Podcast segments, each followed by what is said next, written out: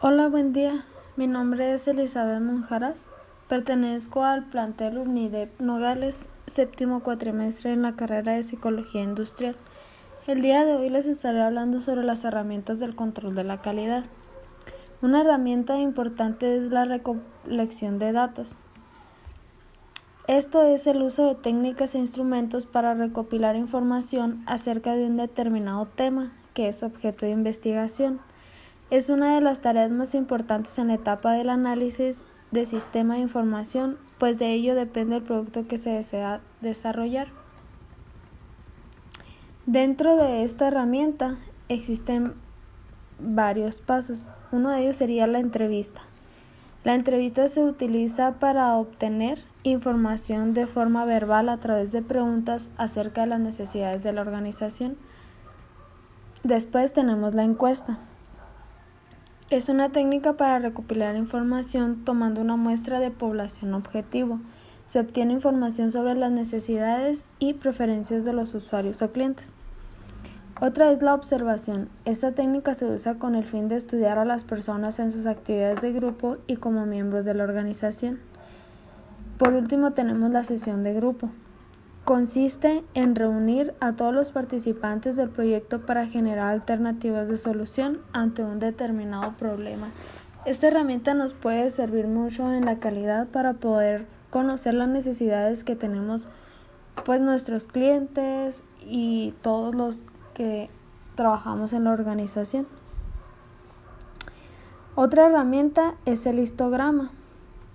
¿Qué es? Es una gráfica de la distribución de un conjunto de medidas que es un tipo especial de gráfica de barras que despliega la variabilidad dentro de un proceso.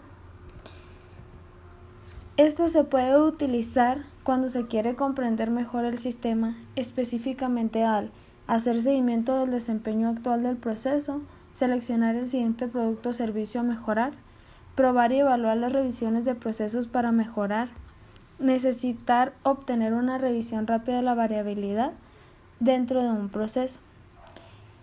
La forma del histograma y la información estadística le ayuda al equipo a saber cómo mejorar el sistema después de que una acción por mejorar es tomada.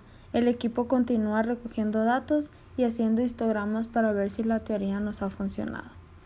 Otra herramienta muy importante es el diagrama de Ishikawa también conocido como el diagrama de espina de pescado o diagrama de causa-efecto.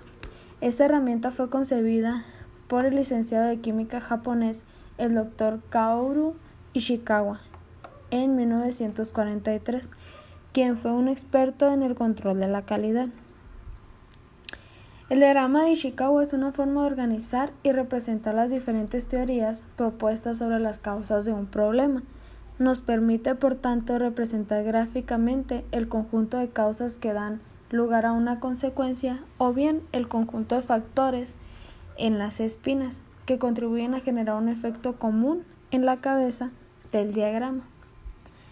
Las funciones que éste tiene es identificar las causas verdadero y no solo sus síntomas, resumir todas aquellas relaciones entre las causas y efectos de un proceso, promover, mejorar eh, promover, mejorar los procesos, consolidar aquellas ideas de los miembros del equipo sobre determinadas actividades relacionadas en la calidad y obtener una visión más global y estructurada de una determinada situación ya que se ha realizado una identificación de conjunto de factores básicos. ¿Cómo podemos realizar un diagrama de Ishikawa? Primero se debe definir el efecto o resultado a analizar. Después debemos identificar las causas principales a que inciden sobre el efecto. Estos serán las ramas principales del diagrama y constituirán las, categorías bajo las cuales se relacionarán otras posibles causas. El paso número 3 es identificar para cada rama principal otros factores específicos que puedan ser causados por el efecto. Estos factores tomarán las ramas del segundo nivel.